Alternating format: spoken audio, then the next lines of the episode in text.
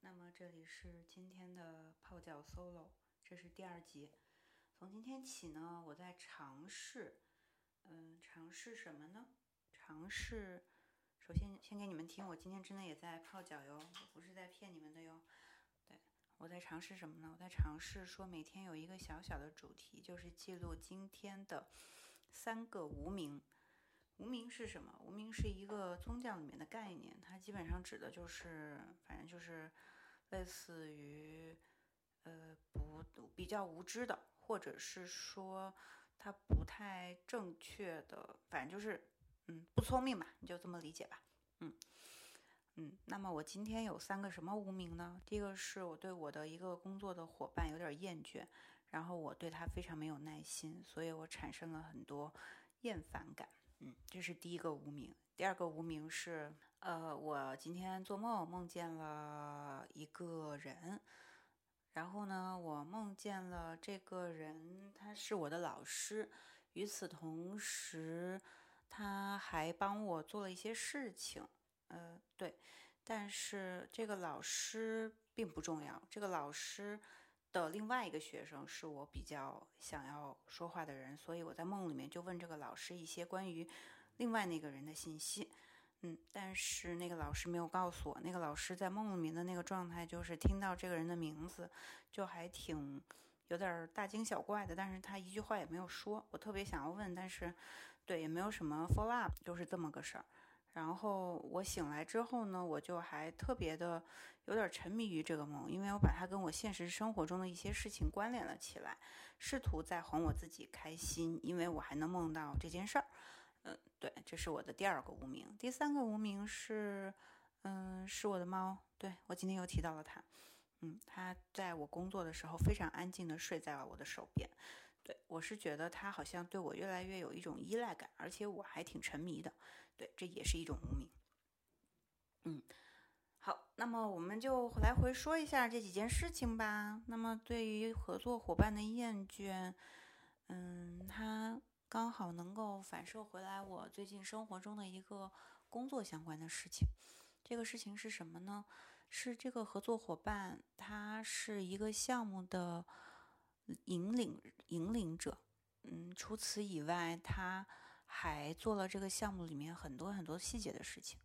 对，就是他不仅在引导这个项目，他对这个项目里面的方方面面他都在提意见，但是他并没有上手做这个项目呢，他又很着急。然后团队里所有的成员都是手头还有很多别的事情在做的人，那么我就觉得他的预期对于所有团队的成员的预期是不是有点高呢？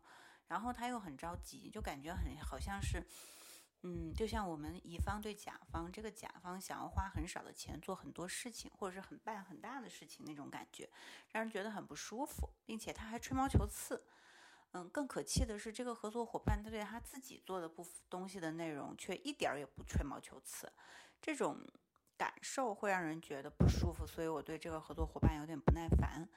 但是为什么我说这是一种无名呢？就是也有可能这个人他是真的哪里有一点不太对的地方，但是，嗯，我觉得可能他有他的局限性嘛，因为他毕竟没有做过这种初始的项目，嗯，他也没有经验，他也是希望项目做的最好。虽然他也无名，但是他找不到方向嘛。但是呢。其实是值得原谅的，我应该更有耐心一些。因为如果我不耐烦，就说明我比他知道的更多。我比他知道的更多，我就应该能够更好的去处理这些事情，而不是用这种不耐烦的心态去做。所以我把它就变成了一个我的第一个无名。嗯，第二个事情是怎么说呢？这个第二个事情，哎，明明显显的，特别明白的就是，它确实和我现实生活中的某件事情有一些关联。嗯，尤其是在看过荣格的书，还有那个弗洛伊德的书之后，这种梦和现实之间的指向性，它一定是有关联的，它也是一个客观的关联。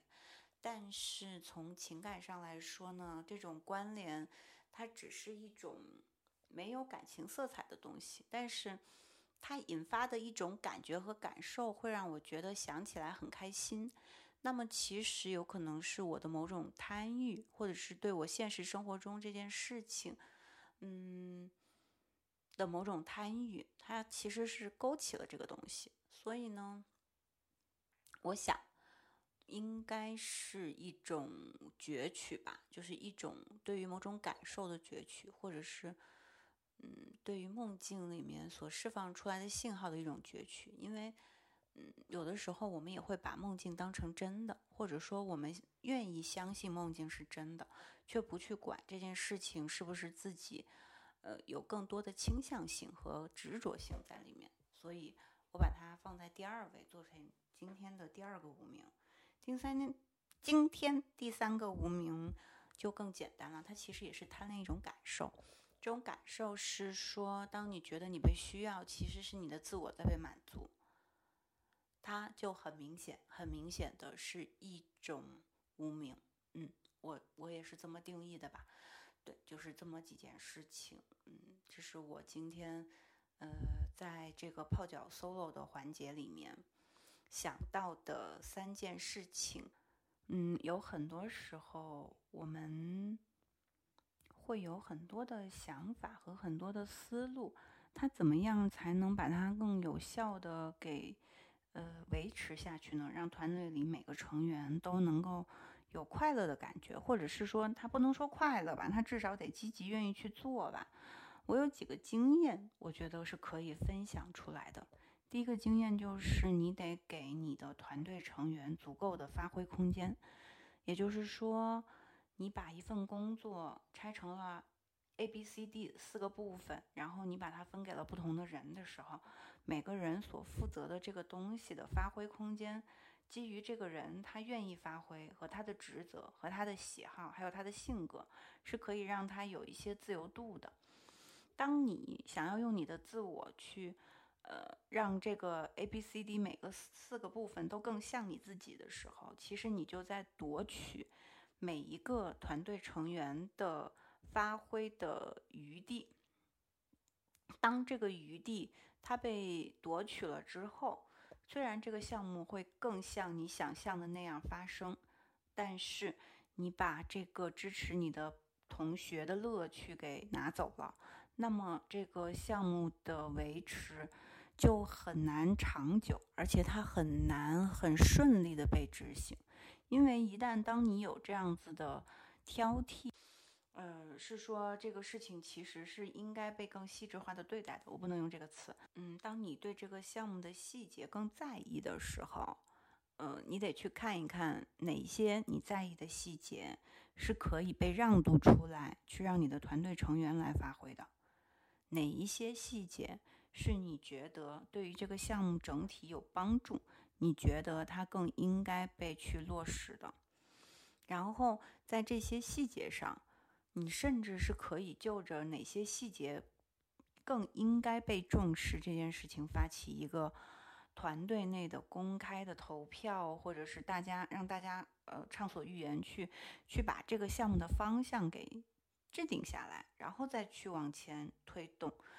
嗯，当然我不知道这样是不是一定对哈，但是在我的这个经验总结里面，我觉得这样子可能会更好，因为首先。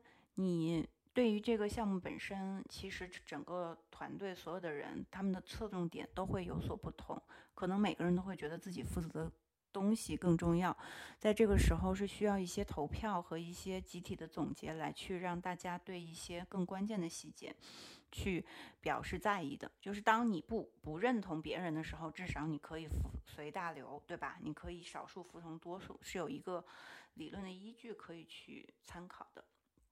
第二是说，当你知道了，嗯，这个项目本身每个细节的侧重点之后，你也知道自己负责的这个东西的侧重点在哪儿，那么你也可以有的放矢。当这些侧重点被大家都认清楚，能够达成某种一致之后，嗯，你自己也很清楚说哪些东西你是可以抓的，哪些东西你是可以放的。哪些事情更重要？比如说时间点更重要，那么你要放下的就是细节，很有可能是这样哈。因为抠细节会让整件事情不断不断的被打磨，当然，如果你不觉得时间更重要，我们可以花好多时间来去抠这个细节，我觉得没有问题。嗯，然后另外一个另外一个角度就是说，呃，等一下，我看一下。哦，另外一个角度就是说，当呃觉得你这个人他呃，稍等一下。另外一个角度就是说，当你觉得你想做的这个事情，嗯，它，呃，有一些就是时间上的紧迫性，那么你就应该去把整个事情的框架先拉出来，再往前跑。那么框架就比细节更重要。只要框架被执行了，你就应该让它速速的推动，而不是应该去抠细节。这就是作为一个项目的项目经理，或者是说项目的领导者，他所应该被拥有的一些认知。他在执行这个项目的时候，有这样的认知，是可以帮助他去更好的做这个项目的。因为在我作为一个乙方多年以来的这个经验里面，有几件事情是一定会被，就是常常拿出来讨论的。就是你想它又快又好，然后又美又便宜，这是不可能的。又快又好又便宜，对，这是几乎是你只能撞大运才能撞上了。那这个撞的大运可能是太太难太难了，而且这个大运很有可能你拥有的并不能很长久。嗯，基本上在这个三角形里面，你只能放弃一个东西，要么放弃便宜，你要花钱。要么你就要放弃，呃，好，你要快嘛，嗯，要么你就放弃一样。你现在如果什么都想要，嗯，而且你还认为那是很基础的，那么你可能就要重新的去梳理自己的认知，嗯，这是我想说的一件事情。嗯，对，为什么这件事情对我来说这么重要呢？因为作为这个项目里面的一个分子，我会觉得说。嗯，不能说不舒服吧，我只能觉得说，在这个领导者的带领下，我确实产生了一些疲惫，嗯，所以，嗯，内心也是有一些不满的。但是呢，嗯，这也是我可以用来锻炼我自己去调整的一个过程，对，所以我就在这个泡脚时刻来去，呃，来去总结和反省它。嗯作为今天的一个收尾，好，那么今天是不是可以就到这里了呢？